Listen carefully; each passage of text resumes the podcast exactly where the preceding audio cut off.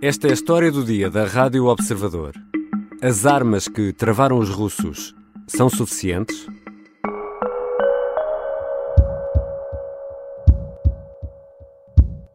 Ukraine needs weapon supplies. We need heavy artillery, armed vehicles, air defense systems and combat aircraft. Em abril do ano passado, Vladimir Zelensky, em inglês, fazia uma verdadeira lista de armas, como se fosse uma lista de compras. O presidente da Ucrânia era muito específico, além de carros de combate, aviões de combate, sistemas de defesa antiaérea como o Buck, pedia HIMARS e pedia também canhões 155mm. Conseguiu quase quase tudo. Faltam os caças. Air Defense Systems S-300, Buk or Western equivalents. Military aircraft must have to deadlock our cities and save millions of Ukrainians as well as millions. Kiev foi pedindo e recebendo armamento que se revelou essencial para travar a invasão russa. A parada foi subindo ao longo deste quase primeiro ano de conflito. Vladimir Zelensky quer agora caças, aviões de combate, mas ainda não há consenso entre os aliados. Que armas são estas que têm permitido à Ucrânia travar os russos? E estas armas são suficientes para a nova fase da guerra, depois do inverno? Vou conversar com o Major-General Isidro Moraes Pereira, doutorando de Relações Internacionais do ISCSP e presença habitual na Rádio Observador. Eu sou o Ricardo Conceição e esta é a história do dia.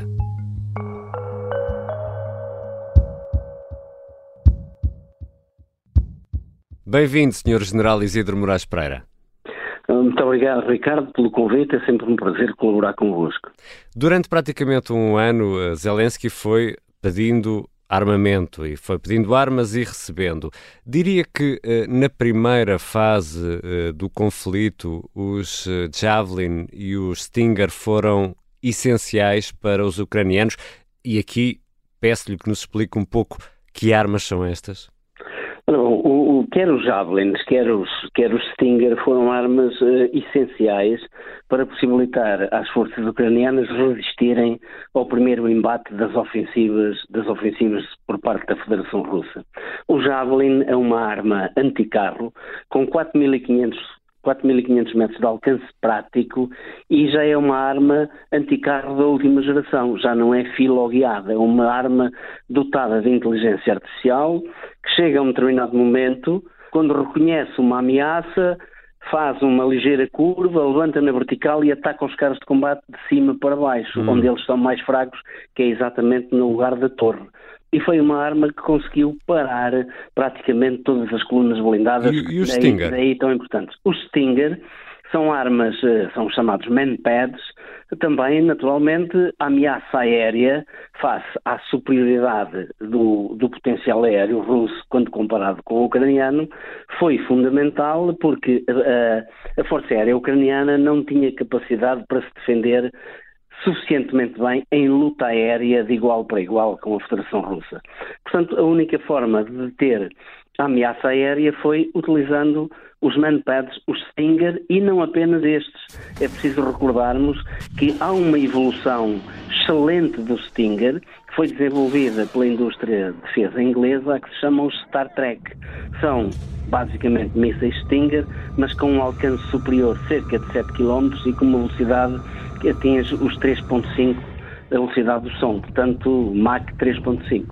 E depois temos o sistema Aimar e também César, francês. Aqui já estamos a falar de outros tipos de arma, mas que também foram importantes ou estão a ser importantes. Essa, essa foi, outra, foi outra grande necessidade, porque a desproporção em termos de artilharia, ou seja, de fogos indiretos, das forças atacantes relativamente aos defensores ucranianos era abismal.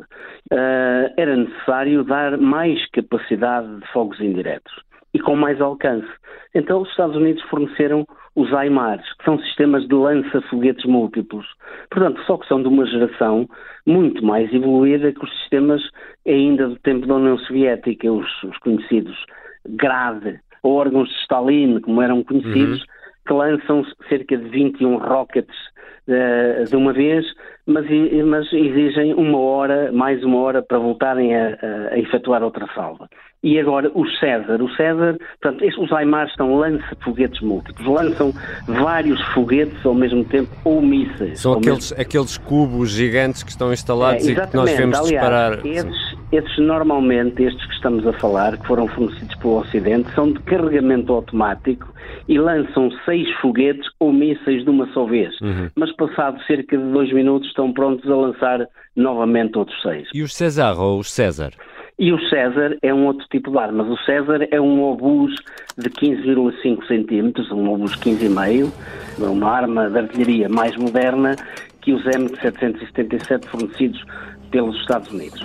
É um obus 15,5, assente numa, numa viatura de, salvo seis rodas e que com munição Excalibur, que é uma munição de elevadíssima precisão de artilharia guiada por GPS, consegue atingir distâncias de, que vão para além dos 40 km, enquanto os Aimars estamos a falar de 70 ou 80 km com um foguete convencional. Portanto, uma e outra permitiram levar o combate por parte das forças ucranianas na profundidade e obrigaram as forças russas a reorganizarem a forma como estavam a atacar. E, Sr. General, os drones, por outro lado, também têm sido uh, fundamentais, tanto de um lado como do outro.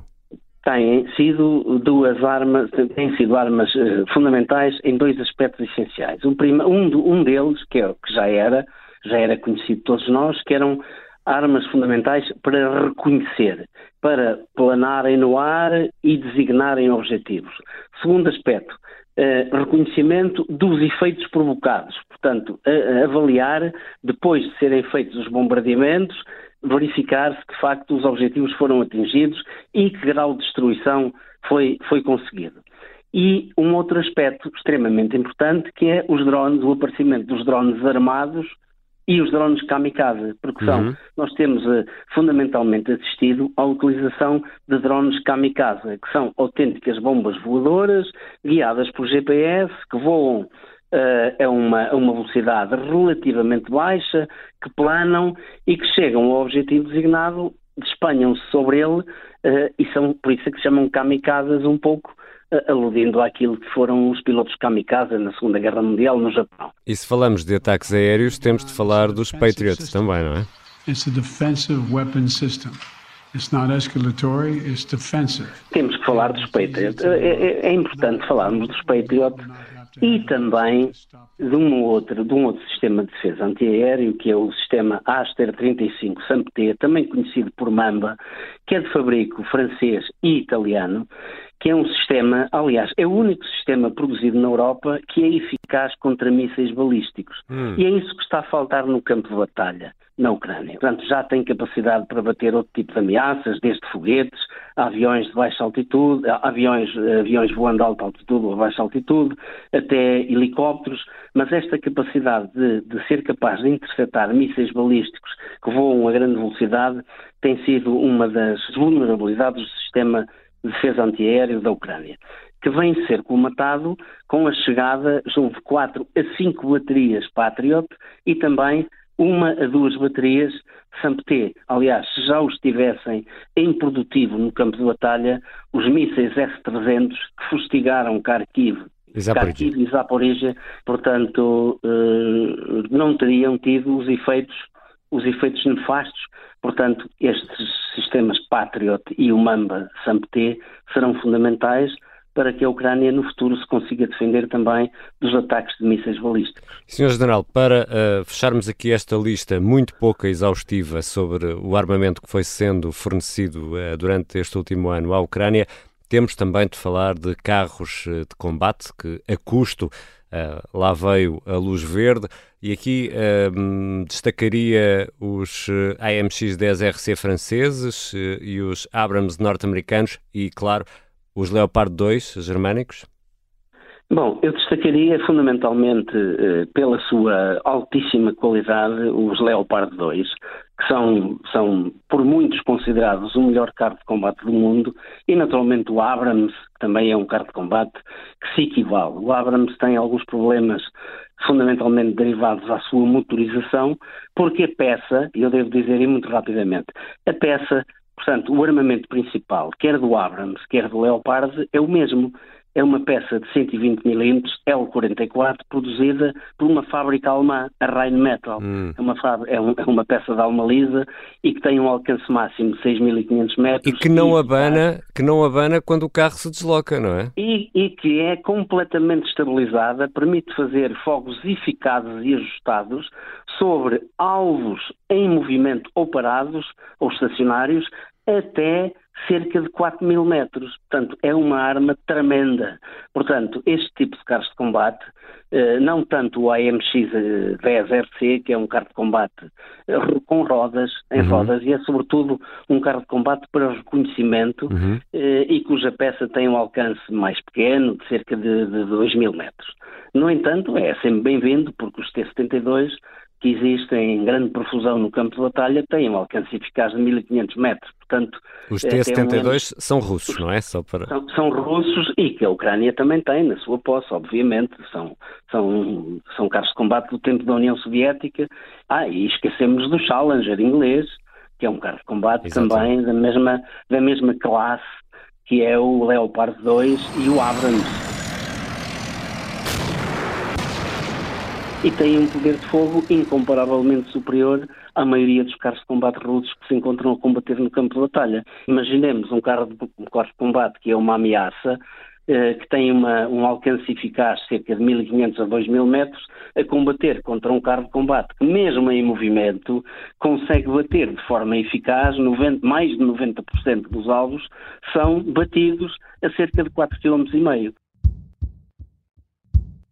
Já voltamos à conversa com o Major-General Isidro Moraes Pereira. Temos ainda de falar, obviamente, de aviões de combate e perceber se estas armas são suficientes para a nova fase da guerra.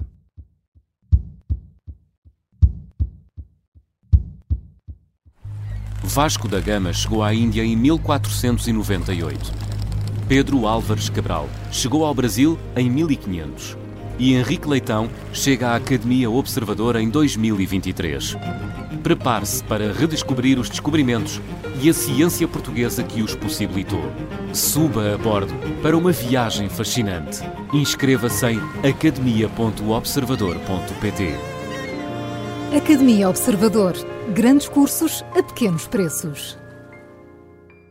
Estamos de regresso à conversa com o Major-General Isidro Moraes Pereira. Senhor General, nas últimas edições da História do Dia temos falado e bastante dos aviões de combate, nomeadamente dos F-16 e depois também há os Typhoon britânicos.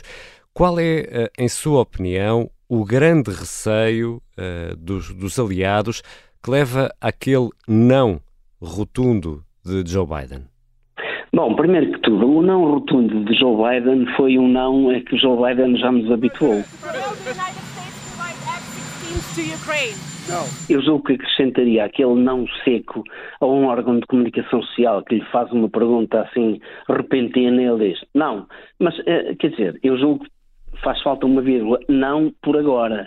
Aliás, a própria, a própria Casa Branca, logo a seguir, veio de alguma forma pôr um bocadinho de, veio, veio, veio acalmar, veio, pôr, veio suavizar um pouco este não e a dizer que, como todas as situações, têm que ser devidamente pensadas. Qual é o grande receio, em sua o, opinião? Grande receio, o grande receio é, era, é, é sempre o mesmo, é que o fornecimento deste tipo de armamento ofensivo, porque o F-16 não é um caça qualquer, é um caça da quarta geração, principalmente a última versão do F-16, que é o F-16 MLU, como aqueles que nós temos em Portugal, e que equivale ao F-16 Block 50 da United States Air Force.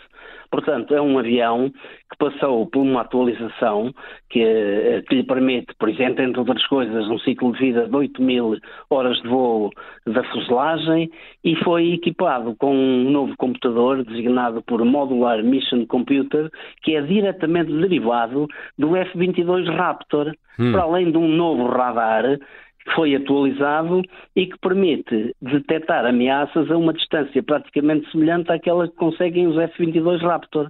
E o receio era que a própria Ucrânia, na posse deste tipo de, de poder aéreo, deste tipo de capacidade, pudesse tentar-se atingir na profundidade da Rússia algumas instalações.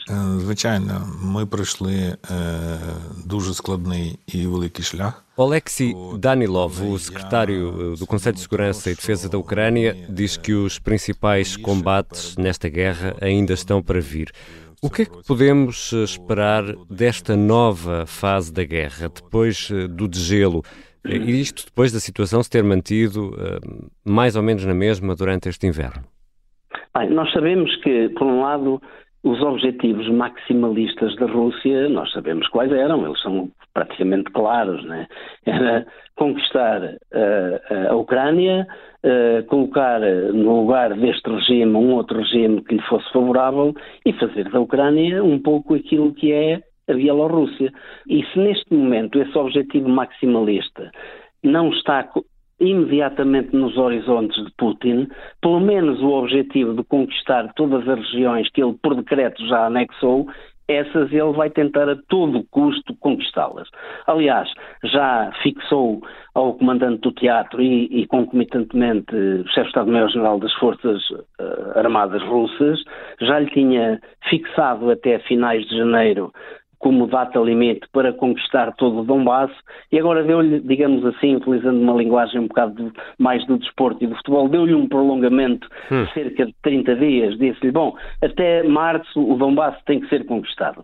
Eu não sei o que vai na cabeça de Putin, mas diria que ele neste momento já estaria arrependido de se ter metido nisto. Agora a única possibilidade que ele tem é de fuga para a frente. Portanto, e é por isso que Danilov acredita que a Rússia tudo fará para concretizar, no mínimo, a conquista daqueles territórios que anexou por decreto. Російська Федерація зараз готується до максимального загострення. Вона зараз збирає всі можливі і неможливі сили, які в неї є. E isso vai levar a combates completamente sangrentos e violentos como nunca, como, como ainda não assistimos até agora. Можу сказати, що ми не виключаємо будь-якого розвитку сценарія подій от найближчі 2-3 тижні. E Danilov, o responsável pela segurança da Ucrânia, diz isso que o Sr. General uh, estava a dizer. Diz isso à Sky News, que Kiev se prepara para qualquer cenário, uh, porque cheira a desespero do outro lado, não é? Este armamento que foi vital para travar os russos durante este ano chega para esta nova fase? Nesta, nesta fase, e aquilo que temos visto, eu traria-lhe rapidamente um exemplo, em Vuledar há imagens, e elas, elas circulam nos mídias, de um battle group completamente obliterado. E ele foi obliterado da mesma forma que foram obliteradas formações blindadas no início desta invasão pela utilização de armas anticarro, pelos javelins fundamentalmente uhum. e pelos NLOs. Portanto, eu julgo que nesta fase a Ucrânia, enquanto não chegam, portanto, estamos a pensar que lá no início de março, eh, nas primeiras semanas de março, chegarão os carros de combate Leopard 2, os Challengers, tal como foi prometido, e as viaturas Bradley e Marder já estão a chegar à Ucrânia, nessa altura a Ucrânia terá uma outra capacidade. Até lá vai continuar a responder com aquilo que tem, já que se trata de uma guerra mecanizada e blindada, porque a Rússia terá reforçado o leste com cerca de três divisões desta natureza, portanto estas armas vão ser fundamentais para quem defende para parar o avanço destas formações e o, blindadas. E os aviões? Os aviões são naturalmente importantes porque os aviões, fundamentalmente, têm a ver com aquilo que nós sabemos que a Ucrânia tem declarado. A Ucrânia quer restaurar a integridade do seu território. A Ucrânia não quer atacar a Rússia. A, a única coisa que a Ucrânia quer é expulsar as forças invasoras do seu território. E necessita também, naturalmente, de superioridade aérea enquanto essas ofensivas forem levadas a efeito, porque também não está apenas no nosso espectro e na nossa ideia de que a Rússia se vai lançar numa, numa ofensiva em grande escala. Também sabemos que a Ucrânia tem planeado para lá da primavera para quando novamente o, vamos assistir agora ao degelo, vamos ter os lamaçais e depois vamos ter o verão vamos ter a primavera a fazer-se e vamos ter os terrenos novamente a terem traficabilidade razoável. E nessa altura, julgo que a Ucrânia estará em condições para lançar uma contraofensiva em grande escala para poder, ir, para poder paulatinamente começar a expulsar as forças russas do seu território. Muito obrigado, Sr. General Isidro Moraes Pereira. Obrigado eu e é sempre um prazer colaborar convosco.